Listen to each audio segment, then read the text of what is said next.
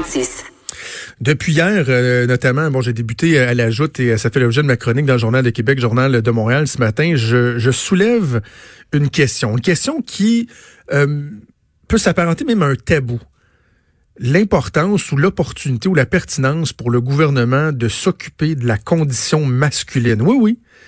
Est-ce que euh, on pourrait euh, se dire que en 2020, avec les statistiques que l'on a, avec la situation que l'on connaît, il serait euh, pas le temps pour le gouvernement de, de s'occuper de la condition masculine, voire même, je parlais d'un ministère de la condition masculine, mais ça peut être un sous-ministériat, un secrétariat, de jumeler, par exemple, euh, le secrétariat de la condition féminine avec un, élément qui s'occuperait de la condition masculine, d'en faire un, un secrétariat des, des droits humains, par exemple. Bref, est-ce qu'on a le droit de se poser cette question-là? On va en parler avec André Beaulieu, qui est le directeur général de l'organisme Autonomie, qui est en studio avec moi. Monsieur Beaulieu, bonjour. Bon matin. Cette question-là que je, je, pose, la discussion que je tente qu'on ait euh, dans la collectivité, c'est quand même pas la première fois que c'est évoqué. Il y a un rapport qui a été euh, présenté en 2004 et qui allait de 16 recommandations, qui faisait des constats qui étaient frappants, là, au niveau euh, de la toxicomanie, du suicide, du décrochage scolaire, de la criminalité, etc., etc. Les hommes font mauvaise figure, mais ça semble donc difficile d'accepter qu'un gouvernement pourrait agir et vraiment prendre ça à bras le corps. Écoutez, ça fait 40 ans euh, qu'on cumule des données euh, sur les garçons et les hommes. Donc, les les données que vous parlez, bon, des difficultés, euh, bon, euh, l'itinérance, le suicide, euh, les troubles de dépendance, les homicides, c'est masculin mur à mur, mais c'est masculin mur à mur bien avant ça. Donc, le décrochage scolaire, c'est masculin. Exact. La consommation de ritalin, c'est masculin. Les troubles de comportement à l'école primaire, c'est masculin. Il y a même des études qui disent que dans les CPE, donc dans, dans les garderies, 15% des garçons, quand ils rentrent à l'école, ont déjà un an de retard sur certaines échelles développementales. Et ça, là, moi, là, j'invente rien, puis je suis pas, suis pas un chercheur, mais je vous dis que ça fait 40 ans qu'on a ces données-là. Et vous dites, est-ce que le gouvernement peut faire quelque chose? Est-ce qu'il doit faire quelque chose? Écoutez, le rapport que vous mentionnez, l'organisme bon, que je représente, Autonomie, a siégé sur ce comité-là qui a commencé en 2002 qui a déposé à M. Couillard à l'époque ce rapport-là. En gros, ce qu'il dit, si je vous le résumais simplement, les hommes, à peu près 15% des hommes, ont des difficultés, puis les difficultés sont de plusieurs ordres, puis on devrait s'en occuper. en gros, là, c'est ce que le rapport dit. Et le suivi de ça, parce qu'il faut comprendre que ça, c'est en 2004 que ça a été déposé. Ça fait 16 ans. En 2017, le ministère de la Santé a déposé son premier plan d'action ministériel en santé et bien-être des hommes. Donc, en gros, on a dit, ah, on pense que peut-être que c'est vrai que des hommes qui traversent certaines difficultés. Et évidemment, là, euh, tout de suite, euh, je veux pas... Euh, je suis pas en train de dire la violence c'est une bonne chose, il faut la condamner, il faut la dénoncer. Évidemment, les gens qui doivent aller en prison doivent y aller. Mais il y a une chose qui est sûre. Il y a un manque à plusieurs niveaux. Puis je pense que collectivement, hommes et femmes, ont construit les hommes qui pose ces gestes-là. Mm-hmm. Donc, personnellement, moi, moi j'ai cinq enfants. Je suis père de trois garçons, deux filles. Je suis, j'ai un rôle à jouer dans ah leur développement. Et je suis heureux qu'ils soient venus au monde en deux, dans le monde, au Québec dans lequel on vit. Parce que mes filles, entre autres, mes deux filles, peuvent avoir des services s'ils ont besoin. Il y a une panoplie de services. Il y en manque encore. Puis les centres d'hébergement ont bien raison. Ils ont besoin de ressources additionnelles. Mais mes garçons aussi, je suis préoccupé par eux. Exact. Et eux aussi devraient pouvoir obtenir de l'aide si jamais ils traversent des difficultés qui, à la base, semblent communes, même banales quelquefois. Mais malheureusement, dans ce genre de dossier-là, bon, bon, qui nous occupe bon, depuis quelques mois, mais qui nous occupe depuis ah oui, vous, 40 ans. Ça fait longtemps? Euh, il y a toujours, toujours des profils similaires, ça se ressemble. Parce que, M. Beaulieu, c'est intéressant ce que vous dites. Il y a des gens qui ont, communiqué avec moi, puis de façon générale, lorsque je commente la chose politique, je suis plus quelqu'un qui plaide un certain désengagement de l'État. Je, je suis tanné que l'État soit partout. Puis le monde dit, ben, c'est, comment ça se fait que tu veux que l'État s'occupe de ça? C'est aux parents. Oui, c'est aux parents, mais encore faut-il que les parents, eux, aient été j'emploie le terme formaté, là, même si je l'aime pas, mais a été euh, bien éduqué. Donc, c'est pour ça que il faut travailler à l'horizontale, partir de la petite enfance, en parler en éducation, en parler en soins de santé, en parler au niveau de la sécurité publique, en parler à tous les niveaux. Et c'est pour ça que je pense qu'à un moment donné, le gouvernement doit se saisir de ça. Mais ça demeure tabou là. Je me trompe pas en disant ça, ça demeure tabou. Moi j'ai des discussions avec bien des gens depuis hier, puis je me fais dire "Oui, mais les femmes euh, tout n'est pas réglé." Absolument, je suis d'accord. Tout n'est pas réglé, mais on peut-tu marcher puis manger de la gomme ensemble et se rendre compte que lorsqu'on parle de la violence faite aux femmes, comme je, le mentionnais puis comme j'ai écrit également, on s'attaque aux symptômes. oui, je veux qu'on investisse dans les maisons d'hébergement pour pour les femmes, qu'on qu'on suive davantage des hommes qui représentent un risque, mais si on s'attaque aux symptômes, mais si ces femmes-là sont sujettes à être victimes de violence, c'est parce qu'il y a des hommes, il y a aussi des cas de femmes, mais majoritairement, il y a des hommes qui vont les violenter. Est-ce qu'on peut s'attaquer à la cause? Mais ça semble être un tabou encore. Mais écoutez, comme je vous dis, ça a pris quand même quelques décennies à arriver à un premier plan d'action au ministère et c'est un pas dans la bonne direction. Donc enfin, on reconnaît que des hommes ont certains besoins et on commence à mettre en place bon, des mesures et des sous. Mais c'est clair, Écoutez, j'ai fait moi-même, hein, je, vous l'ai dit, puis je prends toujours ces exemples-là parce que c'est simple à comprendre. Quand ma fille se fait mal à trois ans et quand mon garçon se fait mal à trois ans, j'agis pas pareil.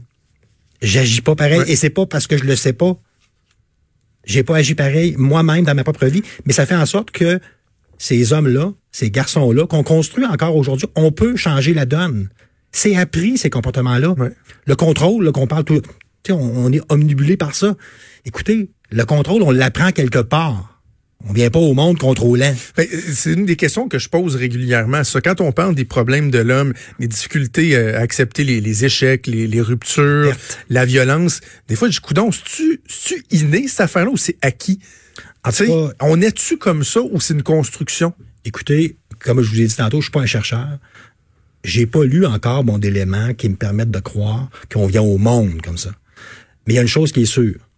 Euh, malheureusement, en 2020, et la réalité, elle est vraiment implacable, on construit des hommes encore aujourd'hui qui tuent. Et ça, pour moi, là, c'est une aberration. On a le pouvoir collectivement. Oui, il y, a une, il y, a une responsabilité individuelle, évidemment, mais on a collectivement le pouvoir de changer cette donne-là.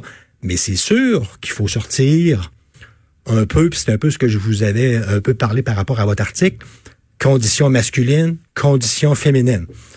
On est encore dans les femmes d'un bord, les hommes de l'autre. Faut pas que ce soit une dualité. C'est-à-dire que ce que je crois, c'est que ensemble, on construit ces garçons-là et ces hommes-là qui finissent, malheureusement pour certains, à commettre des gestes irréparables.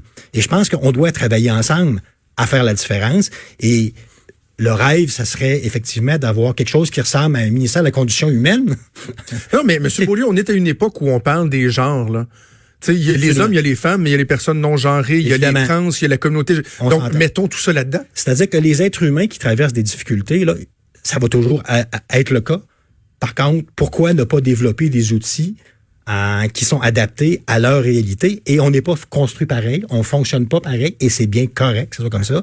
Maintenant, pourquoi pas travailler ensemble? Puis comme vous disiez tantôt, bon, vous parlez de euh, espèce de tout le monde doit s'occuper de tout. Donc, la transversalité entre les ministères, tout le monde doit se préoccuper des garçons et des filles. Tout le monde.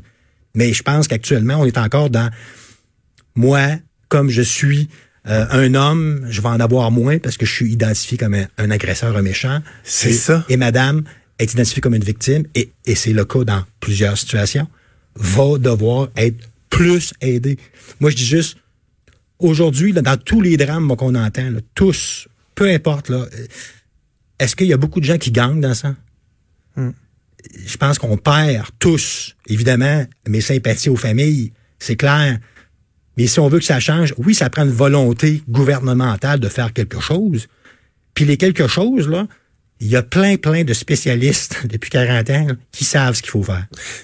Soyons clairs, vous et moi, M. Beaulieu, là, euh, parce que depuis hier que, je parle de ça, j'essaie de parer les coups. Là. J'essaie de voir qu'est-ce que les gens vont répondre, puis soyons clairs, on n'est pas en train de dire que l'homme est une victime. Là. Moi, je suis pas en train de victimer l'homme, je suis en train de, de, de poser un constat, de décrire une réalité et qu'on se demande comment on peut changer cette réalité-là. Là. Venez pas nous dire, ah, oh, c'est ça, vous dites le pauvre homme. Non, non, non, c'est pas ça qu'on dit. c'est un constat clair, là, tout simplement. Écoutez, tous les hommes qui ont tué sont responsables de ce qu'ils ont fait. Assurément. Et ça, il n'y a aucun doute. Mais est-ce qu'on aurait pu le prévenir? Est-ce qu'on peut changer la donne? Est-ce que, je prends souvent bon, cet exemple-là, imaginez un, village, un chemin et une falaise.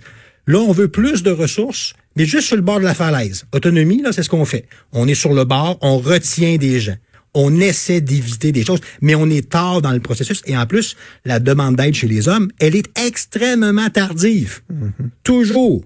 Malheureusement. Mais ça se change, ça. On peut travailler sur ça. Mais ça commence pas à 52 ans quand un homme tue une femme. Exact. Et se suicide ou des choses comme ça. Non, ça commence au berceau. Donc, M. Beaulieu, on, moi je dis, on, interpelle le gouvernement, mais il y a une responsabilité aussi auprès des hommes, c'est-à-dire de démystifier, de reconnaître la problématique. Absolument. Et que les hommes, tu sais, disent, on doit agir. Là. Écoutez, parce que c'est encore un peu gênant, honteux de reconnaître qu'on a des problèmes individuellement, mais même collectivement. Là, on, on parle avec des gens dans la rue, là, de leur dire, euh, reconnaissez-vous que les hommes ont des problèmes? Bon, j'ai des problèmes, mais les hommes, on, a, on fait des meilleurs salaires souvent, on a des conditions. Non, non, non, mais attention, là, regardons les taux de suicide, regardons les ci, les ça, la toxicomanie, le décrochage scolaire. Écoutez, les hommes, effectivement, doivent se lever, doivent se prendre en main. Hein? Avoir des difficultés, là, ça devrait être vu comme normal. Ça fait partie de la vie d'avoir des difficultés. Mm. Ce qui fait pas partie de la vie, c'est de faire semblant, les nier, faire semblant qu'ils sont pas là. Les hommes, hein, tous les symptômes associés aux difficultés, on essaie beaucoup de les nier, de fuir, de se sauver. De... Pourquoi c'est comme ça? Pourquoi? Y croyez-vous euh, à la possibilité que le gouvernement le prennent le taureau par les cornes éventuellement, puis euh, dans le sens de, ce dont on parle. Puis c'est drôle parce que hier, à la joute, j'étais avec ma collègue Diane Lamar, ancienne députée péquiste, puis la dernière question que je lui ai posée dans le bloc là-dessus, j'ai dit, Diane, es-tu mal à l'aise de répondre à la question? Parce que je sens ça, j'en parlais avec des collègues, je le disais tantôt, comme une espèce de malaise comme si c'était pas évident de dire ben oui, ben voyons donc, ben oui, ça tombe sous le sens, faisons-le, continuons d'aider les femmes, aidons, aidons les hommes, aidons tous les genres ça crée un malaise. Donc, croyez-vous qu'on pourrait parvenir à, convaincre le gouvernement de, se doter de cette mission-là? Je crois que ben, j'y crois. Écoutez, je travaille tous les jours à faire en sorte d'éviter ce genre de situation-là. Donc, j'y crois effectivement. Est-ce que le gouvernement peut faire davantage? C'est une évidence. Et je crois qu'actuellement, il semble se dessiner une certaine volonté. J'espère juste que l'ensemble des acteurs concernés seront autour de la table. Ouais. Parce que vous comprenez, la condition féminine, elle peut faire un bout, mais la condition féminine tout seul, elle réglera pas tout. Exact. Donc, il y a beaucoup d'acteurs qui doivent être, euh, interpellés et le plus vite possible parce que vous, vous savez une chose, on continue de construire aujourd'hui des hommes qui vont en tuer des gens. Espérons que le message été entendu, puis le micro ici sera toujours ouvert, M. Beaulieu, pour, euh, pour qu'on puisse en discuter et passer votre message. André Beaulieu, directeur général de l'organisme Autonomie. Merci beaucoup d'avoir pris le temps. On va suivre ça ensemble. Merci à vous. Merci, au revoir. Vous écoutez Franchement dit. À venir sur Cube Radio. Cube Radio. Dès 12. On n'est pas obligé d'être d'accord avec Sophie Durocher. Cube Radio. Cube Radio. Autrement dit. Et maintenant, autrement écouté.